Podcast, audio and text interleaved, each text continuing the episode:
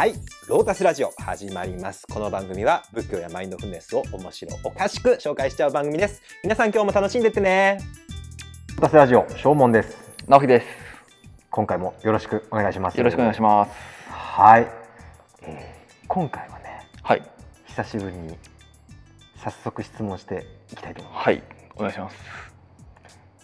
す直樹くんはい。ダルマってはい。聞いたことありますか？あります。おおーさすがダルマ。はい。さすが仏教フェチありがとうございます。お墨付きで聞ればありますよ、ダルマ。はい。仏教フェチじゃないとあんま聞いたことない じゃなかったらなかなか聞かないですね。まあダルマさんかなみたいなそうですね。だダルマじゃないですもんね。ダルマですもんね。はい、だあのダルマ選挙で勝った時のダルマさんではなくて、えっと、ダルマでごダルマざいます。はい。ダルマって意味わかるんですか？そう、痛いとこ疲れますね。痛いとこつくなんか法っていう漢字を当てるところは知ってまおーいいですね。す。で、なんかこう、仏教でいう、うん。結構この、究極の、究極の教えってなんかあれですけど、うんうん。本当にこう根っこの部分というか、うん。なんか一番大事な教えというか、うんうんうん。なんかこうちょっと重要っていうイメージもあります。はいはいただその中身はじゃあどうなのって言われると、うん。なかなか説明はしづらいなっていう印象です。うんうんうんうん。ダルマってまあ直樹くん言ってくれた通り、はい一応漢字一つで訳すとしたら法なんですよね。でまあ本当におっしゃってたことは全く間違ってなくて、はい。まあ、仏教の教えうん。とか真理はい。とかもダルマってうんうんうん。言うんですよ。はい。これはもう間違いじゃないんです。うんでも実はねもっと広い意味が、広い意味？はい、あるんですよ。はい。ダルマっていうのはもともとドゥリっていうサンスクリット語の、えー名詞形なんですね。ドゥリ。はい、ドゥリっていうのはあの、まあ、ホールディングとホールドとかメインテインとかうーん、ああ。そういう意味があって、うんうんうん。こう、まあ、サポートみたいなの意味はあるけど、うんこの維持するとか、うんこう掴んで支えるみたいうんうなんうん意味があって、うん要はこの世界を維持するものとか、なんか人間の秩序とか維持するもの、うん。でまああるいはこの世界の物理的法則、うん神の法則、うん。でが世界をこうメインテインしてるわけですうね、ん。世界をこうホールドして、うんうん。あのサポートしてるんですよね、うん。そういうの全部ダルマって言うんですよ。ほだから法って言ったけど、ううん。それはそうだよね。法律とかうん。もこの人間社会を維持してるうん。からダルマなんだよね。ダルマでも一方で真理とかもこの世界をこう維持してるわけでしょ、うんだからダルマ。ダルマ。なんだよね。うん。だから割と何でもダルマになってくる。うーん。ルール。ルールもそう。人間のルールもそうだし自然のルールもダルマだし。おー。それはもう当時の仏教世界でもそういう使われ方とか当時の仏教世界がそういう使い方をしてたんですか？実はこれ今でも使ってて。今。インド人に宗教リリジョンはは何ですかっていうところの聞き方のうん。そのリリジョンで当たるものはダルマなんですえ？ファットイズはダルマなんですえそれがあなたの宗教は何ですかって？その通りえー、面白い。でそれインドではですか？インドでは。インドだけで。インドだけ。だってダルマってインドインドでしか通じないでし。ょおお面白い。そう。ファットイズイズはダルマっていう聞き方をするんですよね、まあファットイズはもちろんインドだけど、えそれあなたの宗教は何ですか？ーうんでも宗教って言った時のこのニュアンスは若干違うんだよね。えレリジョンとダルマですか？うん、どう違うんですか？例えば宗教だったらもう神様系じゃない？うーんなんかセットというか思い浮かびますね、うん。連想イメージみたいな、なんかもう人間の世界のことじゃないはい。感じの、うん。もっとこう、まあ、神様の法則とか、うんうん。宇宙の法則みたいな方に入ってくるんだけど、まあファットイズヤダルマって言ったら、うん。なんかあなたのモットーは何みたいな。ああなたさっきの説明だとあなた支えてるものは何みたいな。あなたの生き方の指針は何みたいな。おおなんか宗教とはまた別ですね。確かに。そう聞かれると。だから日本ニュアンスがそうですね。違ってくるというか。そうそうそうなんですよ、うん。だから宗教ってこう一言で言っちゃうと、うん。あのちょっと危ないところがあって、うん。各国宗教に対するあのうん。考え方が違ってて、ね。はい。もうそもそものなんていうのベースが違ってるんだうんうよね、ん。日本人は宗教なんですか？あ無宗教です。って言えるじゃん。はい。でももしインド人がダルマなんですかって言われてえダルマありませんっつったらえ？みたいな。うん。えじゃあなんかお前の倫理も道徳もうん。どういう指針でうん。人生を歩んでんの？みたいなん感じで、えうんダルマなしでどうやって生きてんの？みたいな。あ 価値観ありませんみたいな感じあニュアンスになっちゃまあうんですよね。全然違いますね。うん、だから日本人は別に宗教ってもそういう神様系だから、うん。別になくても生きていけるんだけど、うんうんインド人にとってダルマは何ですかダルマは、うん。もうなんかもう生きる上で不可欠なうん。行動指針っていうの。へえ人生のプライオリティといううんうんか、うん。そこに向かっていいく生きて、うんそれに沿ってまあ一応生きてるみたいな、うん。じゃあそのダルマは人それぞれあるってことですか？人それぞれ。例えばなんか嘘をつかないとかああはいはいはい、家族を愛して生きるとか、うんうん。例えばこうと友達を傷つけないみたいな、うんうんうんそれぞれあるってことですか？あるあるだまずダルマで仏教って答えるって感じじゃなくて。仏教って答えるレイヤーのダルマもある、まあ、もちろんそれが一番一般的だけど。なるほど。まあ、さらにもうその下にも自分の個人のダルマとか、うんうんうん一族のダルマとかああ一族のダルマ、うん。すごい。だからそれも全部ひっくるめてダルマだから。なるほど、別にだから日本人は宗教って言ってキリスト教とかうん、仏教とかイスラム教って思いつくけども、彼らにとっての宗教っていうのはそういうもんじゃなくてダルマなんだよだから、自分を支えるものみたいな、へえうんそうなんですね。そうそうそうだからめっちゃ広いの確かに。何でも結構ダルマにうんうんうんうん。でちなみに仏教ダルマって言ったら仏教だと思うかもしれないけど、インドでは今もキリスト教はクリストダルマっていうんだよね。へえすごい。で仏教のことはブッダダルマ。ええそれはえどういうことですか？インドではそう呼んでるってことですか？まあ仏教の教にあたるものがダルマだからインドではね一応。何にもつけないダルマって言ったらおそらくヒンドゥー教を指す,、はい。指すんだと思うんだよね。ああなるほど、一番一般的な。一般的な宗教のことを指していると。そうそうそうそう。へえブッダダルマ。だからキリスト教もクリストダルマ。ダルマ。はあ面白い、それもインドだけでってことですか？この世界。まあインドだけだよね。いやめちゃめちゃ面白いですね使わないからインドしか。へまあそれがねだからダルマなんだよえね。なるほど、割と何でもかんでもダルマにできちゃうっていうところがある。のうんうん、ででですよ。はい、なんでそんな難しいダルマの話を出してきたか。っうん、て言いますと、はい。えー我々は瞑想を勉強してるんですよね。はい。我々の瞑想の教科書は何でしたっけ？サティパッターナスッタですよね、念処教。はい、ブッダの気づきの瞑想。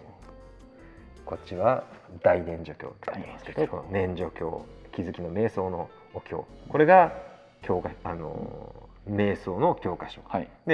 まあなんか瞑想について語ったり、うん。瞑想について考える時はもう必ずこれをうんうんいつも参照にしうんて、えブッダがどうやってインストラクションしてるのかなっていうところをうん。一応確認してから瞑想について語るってういう。ん。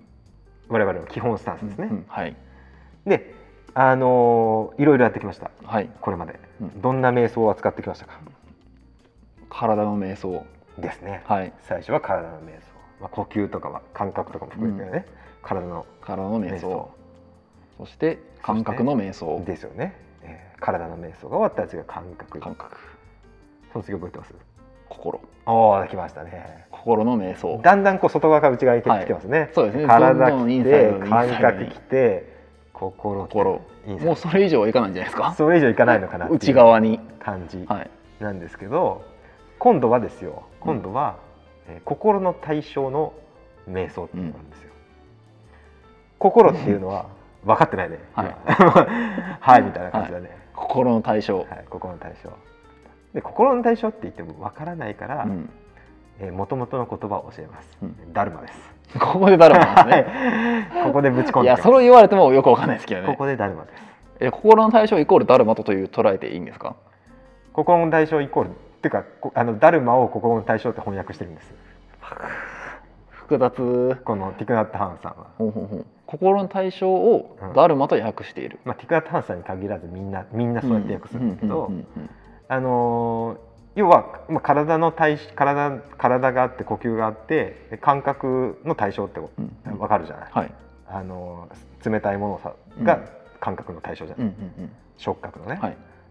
心まで来たんだけど、うん。えー心っていうのは何だったか覚えてる、心は何だったか。うん、ああ何でしたっけ？心。心っていうのは、えー要は知る機能。うんうん。情報を処理する機能、うんまうんうん。あ、コンピューターみたいな。コンピューター役割なんですよ、うん。でもコンピューターってコンピューターだけあってもしょうがないよね。うん。データを入れていくからコンピューターっはて動くし、うん。そのためにあるんだよ。データ処理のためにあるんだから、はい。データがないと何にもうん。うん。ならんわけ、はい。このデータに当たるものが心の対象ダルマなんだよね。ほでその中でもまあ一番大切なもの。瞑想に役立つこの世界のなんていうの性質？ううん。この心がこうキャッチする、うん。この世界の性質うん。をあのここでは心の対象って言ってるの、うんうんむずいよね。うんめちゃむずいです。なんでかっつったらこれは、えーこのブッダのはい。瞑想経典念処経の中のはい。もう最終段階、うん。ファイナルステップ。ですおおもうここが終われば。ここが終悟りってわればことですか？もう悟り。瞑想マスター、瞑想マスタはい、ビパッサナの極みです極み。奥義なんで。確信に。はい奥義なんて当然むずいですよ、はい。なるほど。普通の今までやったら、えー熱い冷たいとか、うん。感覚？だったり呼吸とか、はい。あるいは体のなんか各部分の、うんうん。各部分がどうなってるか。はい。とかまあ見てわかるし、うんどうやって観察したらわかるうんうんうんっていうもんだったけど、はい。最後のここはかなり抽象的なんですよ。うーん。だからダルマって世界の真理って意味があるって言ったじゃん、はい。ちょっとそういう感じに近い、うん世界をこう支えてて心がキャッチするうん。なんだろう世界の本質みたいな、うんうん世界の性質みたいな、うんうん。真理って言ってもいいと思うけど、そういうもうこれは上級者なんですよ、うん。上級者段階のうん。瞑想なんですよ。うん。確かになんかこう頭でなかなか理解がしづらいですね。抽象的なので、そうですね。う、ん。もうこれは当然体の瞑想終わった、うんえー感覚終わった、はい。心の瞑想終わったっていう人がもう到達するん領域なんだよね、もうすでに心の辺でなんかもうわけわかんない途中からなんかこう 下脱した心とか、はい。あれもうゴールしてるんじゃないみたいなのが出てきた。ああ心の観察の時に、うん。はい。大きい心とかはいなんかはい。いろいろ出てきたと思うんだけど、はい。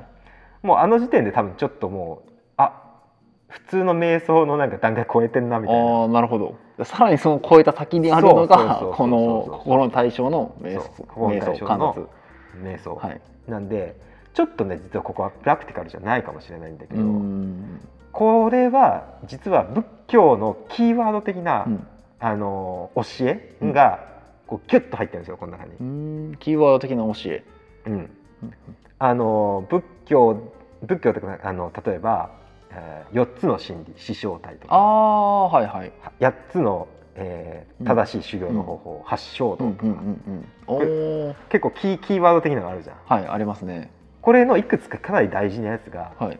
ここに入ってるんだあよ、全部が入ってるわけじゃないですか。四正体と八正体の全部が詰め込まれてるわけじゃなくて、うん、その中でも大事なやつだけがそえー、うしかも瞑想中にになる。瞑想中に役立つはい大事なものが詰め込まれてる。へえだって世界の真理って世界の性質とか無数にあるじゃんもう。うんうん別に原子とかはい。冷たいとか、はい。もうもういろんなものがある中で、はい。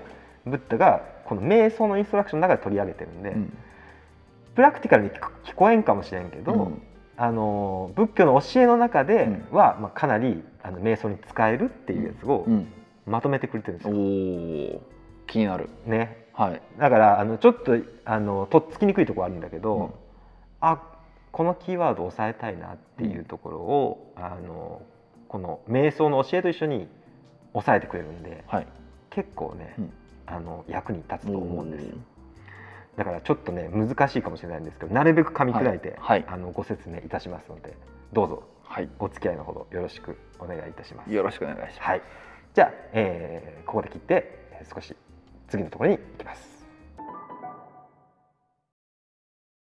心の対象に対する瞑瞑想。瞑想。気づきの瞑想。はい。の、えー部にいよいよ入ってまいりました、えーこれは実は5つのうん。心の対象。ダルマ、ダルマ。はい、仏教の、まあ、瞑想のやっていく中で大切なあのなんて言うんだろうな、まあ、世界の性質、うん。知っと押さえときたい押さえといてねっていうこう、うん。仏教の教え。はいっていうのを5つ紹介してるんですよこの,、うんこの経典の中では。その第1番目です、はい。第1番目は五害って言います。うん。聞いたことあります。誤解聞いたことある。五害。どういう漢字を書くんでしょうか？えっ、と5つのはい。確か蓋蓋でしたっおおいいですけね。5つの蓋で誤解はい。ですよね。そうです。5つの蓋ですね、はいえー蓋を害って呼んで、まあ、ニーバラナってパンチャニーバラナって言うんですけど、えーこれは心を蓋のように覆ってうん。観察瞑想を妨害する障害、うん。うん。うん。まあまあ蓋っていう語感から分かると思うけど、うん。まあ、あの要は瞑想の邪魔者うん。うん。うん。瞑想を妨げる5つのものうん。っていうのを誤害っていうんです、ね、誤解というと。はい。はい。でなんでいきなり障害から始まるのかなっていうんううん。感じしません、あーそう言われるとなんじゃないですかね。ねえ。だってもっとなんかね世界は苦であるとかね。あ世界は無常であるとかね、いはいはい。まあ仏教らしい教えですよね仏教らしい教えはいっぱいあるんだけど、あのやっぱりこれは瞑想経典だからと思うんだよね。瞑想がうまくいくようにうん教える経典だから、うん。まずはやっぱり、えーそのハードルになるところをうん。うん抑えていこうよってうんうんうん。いうのが、あのこのブッダの真意だと思うんだよね。ああなるほど。まあ、敵をあるじゃん。孫子の兵法とかで、うんうん敵を知って己を知るああ百戦危うからず危うからずですね。というような感じで。ああじゃあまずは敵を知ろうと。まず敵を知ろう瞑っていう。想中にはい、出てくる敵を知ろうと。多分そういうブッダのプラクティカルな意図がここにはあると思うんですけど、ちなみにさっきのそのこの全て苦であるとかうん、無常っていうのはまた別のお経にそうですね。そうですね。書かれてあるっていうことなんですね。そうですね。それはあの一番最初に説かれてるんで、はい。あのー書天法輪経っていう、うんうん。天法輪経っていうのがあってあと無我僧経っていう,、んんもうこれはブッダのデビュー、うん。ファーストシングルセカンドシングル は出してきてるんですよ、はいだから時系列的にはまあそれが一番うん最初だし、まあ、メインではあるんだけど、あのーまあ、ここはもうなんかそういう一応もうお坊さん向けにこれはインストラクションしてるから、はい。基本は抑えてるはずなんですよもう。あーあこれを読んでる人は？読んでる人は。無常とかあ苦となるほど。か無我とかは一応抑えてるっていう体でああのその上で瞑想するにあたってこういうところを具体的に気をつけていくーあーなるほど。なんとなく今ちょっと入ってきました。はい。はいだからちょっとこの心の対象のところでそういったこの苦であるとか無常が解かれてるわけではないと。そうそうそうそう。もちろんダルマの中にそういう含まれるんだけど、はい。全部のダルマなんてこの短いお経で全部教えきらんし、はい。もう教えても意味は意味ないんで、はい。でも瞑想に必要なダルマだけピックアップしてるんですよあオムニバスです、ーわかる。わかりました。はい、教えのオムニバスわかりました。はい、思いますはい。あそう言ってくるとすごいなんか入ってきやすいですね。はい、わかりました。じゃあ使えるやつだけここにセレクションしていると。そういうことです。わかりました。であのなんであの誤解を、まあ、最初に持ってきたかっていうことをこの、うん。えースマナサラ長老が、えーここでお話しされてるので分かりやすいんでちょっとご紹介したいと思うんですけど、えーこれは誤解はえー基本的な心についてのダルマでどんな人の心もなぜ思う存分力を発揮できないかというとこの蓋が鍵をかけているからなのです。うんなぜ人は勉強できないのか能力がないのかといえばこの5つの蓋にやられているからなのです。瞑想をしてもなぜ自分の心は俗世間の次元を破って自由な次元を見つけられないのかというと破るどころかここで押さえつけられているからなのです、うんそれならば先にその5つを知るべきなのです。うん。五害というダルマは瞑想する人が必ず観察すべきものであってこれを観察しなければ瞑想は先へと進めないのです。うん。と言ってるんですね。なるほど。わかりやすいですよね。わかりやすいですね。はい、もうなんか人間の脳がさ、20%ぐらいしか使ってないみたいな、うん言いますね。はい。はい本当はフルパフォーマンスしたら、うんうん。もうえらいことできるのに、うんうん。まあ、ほとんどしたらできない、はい。それとまあ似たようなことなうんだよね、瞑想も極めていくとすごいいろんな体験いろんなことが分かってくるのに、うんはい。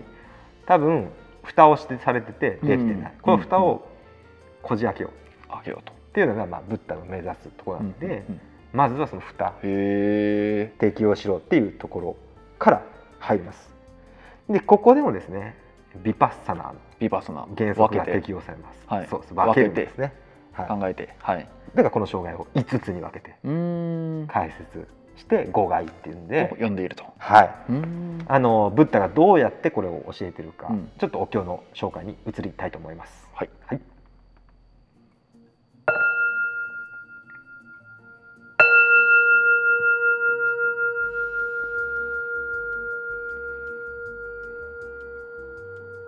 このまま行くからね故郷までを。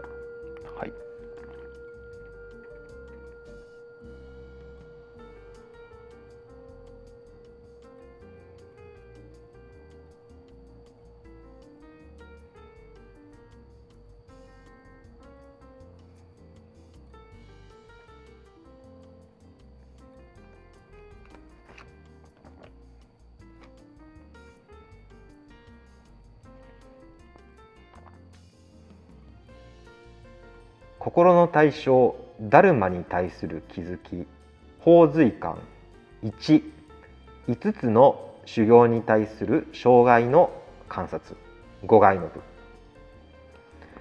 ビクたちよ修行者はどのようにして心の対象ダルマにおいて心の対象の観察を続けるのだろうか。まず修行者は5つの障害5害について心の対象において心の対象の観察を行う。その観察の方法はこうである。1心に肉欲貪欲がある時。自分の心には肉欲がある。と気づき。肉肉欲がない時。自分の心には肉欲がないと気づく。肉欲が生じ始めた時。それに気づく。すでに生じた肉欲を放棄した時それに気づく。すでに放棄した肉欲がそれから後にも生じない時それに気づく。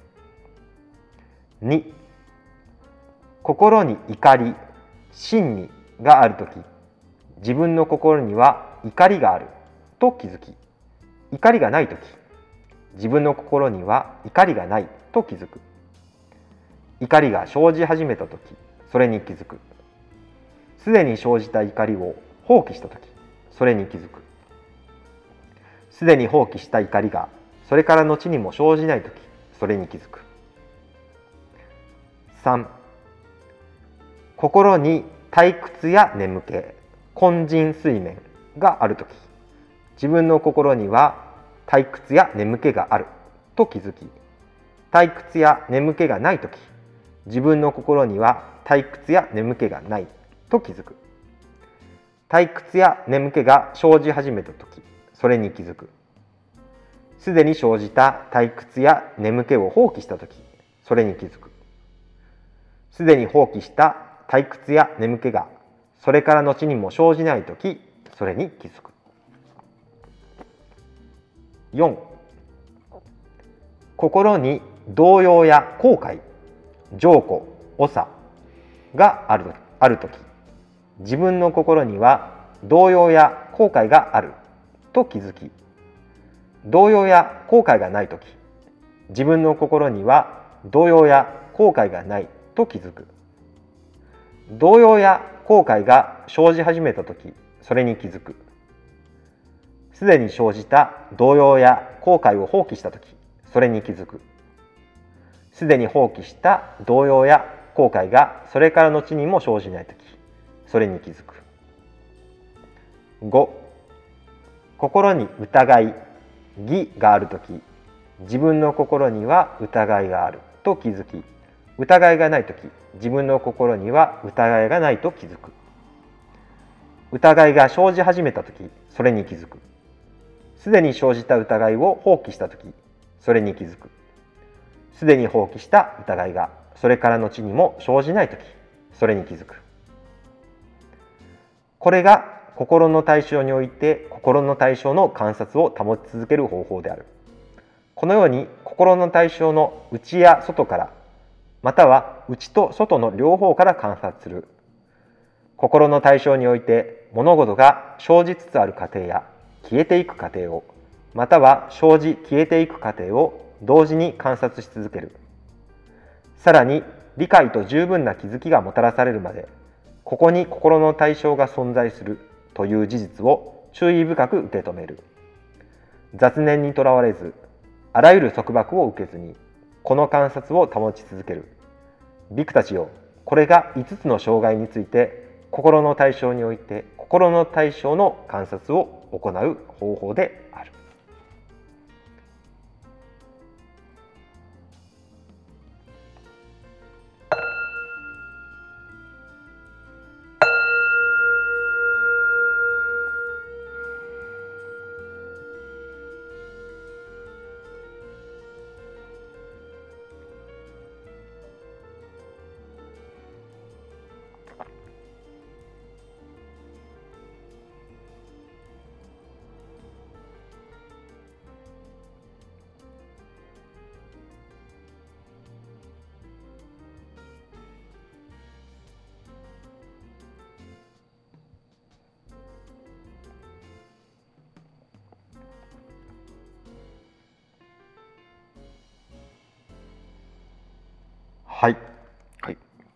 心の対象の観察ダルマの観察の第一、えー、5害5つの障害の部、えー読んでみましたけどはい。どう感じられましたか？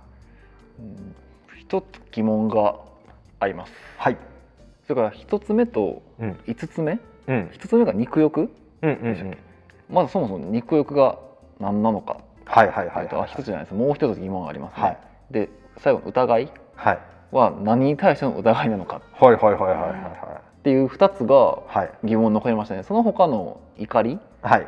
とか眠気うんうんうん。とあともう一つが後悔とか？動揺？はなんとなくこう分かるというかそうですね。瞑想中にまあ出て確かに出てくるなっていうのは分かったんですけど、うん。その肉欲と疑いだけがちょっと分からなかったんで了解です。詳しく聞きたいなと思いますそれを解説するために私はここにいるんで。ありがとうございます。はい。任せてくださうわー安心感めっちゃありますね。楽しみです。いいえいえいえ。あの一個ずつはい。解説していきたいと思います、はい。えーっとまずは、えー、トン欲、えー、トンってむさぼりの欲なんですけど、まあ、これい言い換えて肉欲って言ってるんですけどむさぼりうん。むさぼりの欲、まうん。あ、あのカーマとか聞いたことあると思うんだけど。ああのカーマスートラとかねちょっとエエロチックな経典であるんだけど、へええーこれがねあの欲とかトン欲って言って、肉体的な欲望。うん。要は抽象的なやつじゃなくて、うん。マジでこう性欲とか、うんうんうん。食欲とか、うんうん。あのあ食欲もですか？食欲もだよ、へえうん、あのー例えばあお腹空いたご飯食べたい。うん。これ瞑想中に来るよね。うんとか寝たい。うんうん。もう圧倒的に来るよね。はい。寝たいとかあもう早く終わってテレビ見たいみたいな、うんうんうん。あそれも肉欲になるんですか？これも肉欲。へえめっちゃ幅広いですね。幅広い。だとしたら。だからもう基本的にあの人間が感じるなんていうのかな。あもうよしたいみな。なんかしたいは全部ああなるほど。デートしたいとかも入る、え？それがいきなり一発目に来るんですか？号外の。なんか多分一番やっぱり障害の第一なんじゃない？あこれって一番目が順順不動じゃなくて。純不動で。一番目がやっぱ一番難しいんですかね。なんか何々したいってなんか常にこう思い続けちゃうというか。まあそういう人間はそういうふうにできてるからね。だから一番最初にこれが来たのかなと思って。そうだね、あの一番最初にこの順番は意味があるかどうかも微妙なところなんだけど、そうなんですね、うん。まあ多少の意味は含んでるとう。ん思うよ、うんうん。一番最初に肉欲っていうのを置くってういうのは、ん。もうねブッダは欲まみれのやつらに付き合ってきてね、もう詳しくはあのね、はい。あの過去の。過去の動画過去のを動画を参照ですね。見ていただいたらいいんですけど、はい。もう欲まみれのやつと戦ってるからね、あじゃあその人たちはこの誤解の肉欲にやられてたんですね。第1番目でいきなりいきなり初戦突破できずみたいな。うわーでもこれ1個目に持ってこられたらだいぶきついですけどね。まあ初戦にして最強の相手だよね。そうですね。はい、欲望です。なるほど。はい、これはでも瞑想中もいっぱいあるよね。ありますね。うん。もうこれしたいとかね。はい。でアイデアが浮かんできたりあもっとこれこんなんしたいみたいはない。感じで、もう無数に出てくるんで、うん。これはもう観察しやすい。うんうん。あ逆に？逆に。逆にいっぱいある、なるほど。うん、いくらでもあると思うんだよね、はい。てかこれないと生きられんしね。うん。あそうも生きるってことはなんか欲望を持ってるってことだから、うんうん死んじゃうからね止まったら、まうんうん。あ、死にたいって欲望もあるんだけどまた、うん。仏教にはね。へえ。多分それそれはここには入ってないね、はい。消滅したいって欲望があるんだけど、あそれもお経に書かれてあるんですか？うん、3つの欲があるっていううちの1つが死にいたい方の欲望、えー、気になる。はい、まあちょっと人類保管計画っぽいやつの。えー、なんですか？めちゃめちゃ興味を沸かせられてくるじゃないですか。ちょっとエヴァと仏教みたいな今う後やっていきわたいので、ちょっとまた別の企画でぜひ。はいだからこれはもう欲だから、はい。もう普通に今まで通りララベリングすればいいんですよ。ああなるほど。来たらあなんか従ってる従ってるみたいな。あ音楽聴きたがってるわ。うん。食べたがってる食べたがってる。うん。お腹空いてるお腹空いてうんるみたいな、うん。で欲望欲望欲望とかね、はい。ラベリングしていけば、もうこれで結構ですっていうところうん。なんで、はい。これは簡単なんですよね、うんうん。で2番目、えー怒り。うん。専門用語では真にって言うんですけど真に。トンジンチのジンあこれもうこの漢字めっちゃ難しいんで、うん。あのテロップでこう確 出しときます。かに。絶かけ対書けないですね。かけたら漢字検定何級か通,、はい。ね。通る感じの漢字なんですけど、まあ、要は怒りやえ嫌な気持ちはい。ですね。で例えば、まあ、これもあると思うんだけど足が痛いわね。さっきも直樹君言ってたけどね。はい。我々あのこうやってお寺でやってるんであの一応あのあぐら？ああぐらというかあの半角座なり、はい。安楽座なり、はい。まあ、ちょっと座禅っぽい感じで座ってやってるんですけど、直樹君があの長時間の収録に耐えきれず、はい。足が痛いと、はい。怒りそれが怒りやったんですね。これ、まあ、嫌な気持ちだから嫌な気持ちもこれ入るんだよね。ああ嫌な気持ちは怒りに入る。怒りに入る。まあ心のほらあのー心心の観察のところでやったけど、はあの全体的にこのそのデータを受け入れたくないっていうような気持ちは、うんうんあの怒りに分類される分類される。拒あ拒否っていう嫌だなそれもじゃあ幅広いですね。これも広い。うん。めちゃめちゃ広い。だからあの、まあ、誰かムカつくっていうのは当然入るし、うんはい。蚊とかハエがうるせえとか、うん。そう外の音うるせえなみたいな、うんうんうん。瞑想集中できないじゃねえかみたいな感じ、うん。なんでこんな早く起きなきゃいかんのとか、うんうんうん。まああるあるですよね、はいはい、瞑想瞑想あるある、はい。リトリートあるある。なんですけどあそれは全般的にこれに入ってあなるほど。これも大きな障害。うんうん。なんでまあこれも結構簡単。そうですね。あの怒り怒うん。り怒り怒りとか、怒りを抱きしめてくださいっていう、うんあのティクナットハン、はい。某ティクナットハンさんのうん。やり方でも結構でございますし、はい。嫌がってる嫌がってる。あムカついてるムカついてる。うるさいと思ってる、みたいなうん。のもあり。はいで、まあ、それで大体対処できるんだけど僕ね僕はね実はかなり恵まれてまあまあのんきな幸せな日々を送っとるんですよ。うんでもマジで命を脅かされる人ってなんかもうこの怒りやばいらしいんですよ、ね。やばいということはどういうことですか？怒りっていうかもうちょっと恐れに近いみたいなんだけど、は僕友達に元ヤクザの組長さんのお坊さんいるんですよ。えー、ああはいはいはい。うはいは某某 じいさんですはい某伊勢伊はい。勢にいらっしゃるじいさんなんですけど、はい。あの人とちょっとお話しする機会があって、はい。どんな瞑想してます？っつって聞いたら僕は慈悲の瞑想してます。うんうんあそうなんですか？みたいな。慈悲の瞑想って意外に私よく分かんないっていうか、うん。うんあんまりなんかこううんしっくりこないっていうか、うん。もちろん自分が幸せになりますようにとかうん。あの自分の親しい人が幸せになりますようにとかうん。はいいんだけど、うんえー嫌いな人とか見ず知らずの人っうん。て探さないかんのよ。うん。あんまいないのよ、うん私は多分すっげえ幸運なことにうん。うん見ず知らずの人は、ねまあ、思いつかないっていうだけで、うんうんあと嫌いな人は嫌いな人は、まあもちろんいるにはいるんだけどなんかそんな強烈に嫌いなわけじゃうなくて、ん。普段忘れてるぐらいのうん。嫌い度なんだうんよね、うん。だからなんかあえて探すのが面倒くさいんだよねあの慈悲の瞑想中に。ああそういう感覚なんですね。なんか結構結構すぐ出てくる。いや僕もどっちかと出ないタイプです。出ないタイプ、はい。だからあの本当に苦しみ抱えてる人とか、うん。本当に悩んでる人とかは多分すぐ出てくる、うんうん。で源流さんもあ言っちゃった言っていいけどあのじいさんもですよ。あのうんじいさんもじいさんもあのじいさんもリアルにその組抜けた時にはい。追われるっていうかマジやられるみたいな。本当殺されそうで、リアルに殺されそうになったみたいな。はい。だからもう怒りとかも、はい。なんか我々が感じるようなレベルじゃなくて、うんうんうん。マジで怒り、もうなんかもう,、んんもう怒りとか恐怖がマジなんだって、うんうんうんでも瞑想とかもう目つぶった瞬間もうそいつのヒットマンの顔がはい。パーって出てきていや瞑想どころじゃないんだって、はい。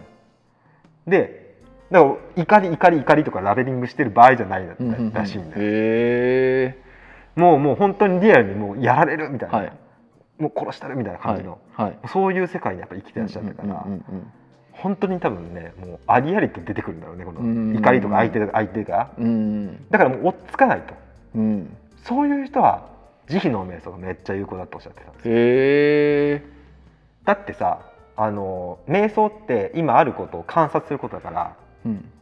今ある今例えば痛みがあるなとか、うんあの呼吸があるなとか呼吸なんて特にちょっと探さないと分かんないじゃん。うん。普段見過ごしちゃうから。はい。だから探してフォーカスしてみたいな、あのプロセスになるんだけど、うん。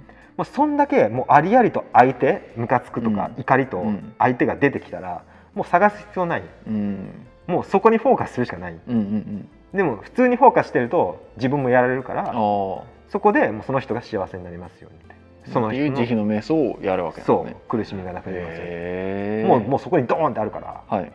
だから本当に心苦しい人と悩んでる人あるいはもうあのじいさんみたいに、うん。本当にある相手にもうもうもうリアルに脅かされてるような人っうん。ていうのは、あのラベリングで追っつかないからこの慈悲の瞑想ってういうのをん。ぜひあの入れていただくとなるほど。もうじいさんの実体験で聞くらしいんで、うんうんここはもう僕僕みたいなあののほほんとしてる人間にはうんちょっとわからない領域だけど、うんうんうんあのそれはすごい「えあそっか」みたいな。へ慈悲の瞑想ってそうやって使うんだって、ーうんうん。すげえ納得したんでうんなるほど。ぜひ使っていただけたらと思います。はい。じゃあ、あのー後半3つに行く前に少しブレイクを入れさせていただきます。ロータスラジオ今回もご視聴ありがとうございました。ご意見ご感想等いただけたら大変励みになります。メールアドレスはプロフィール欄概要欄よりどうぞ。それでは次回もお楽しみに。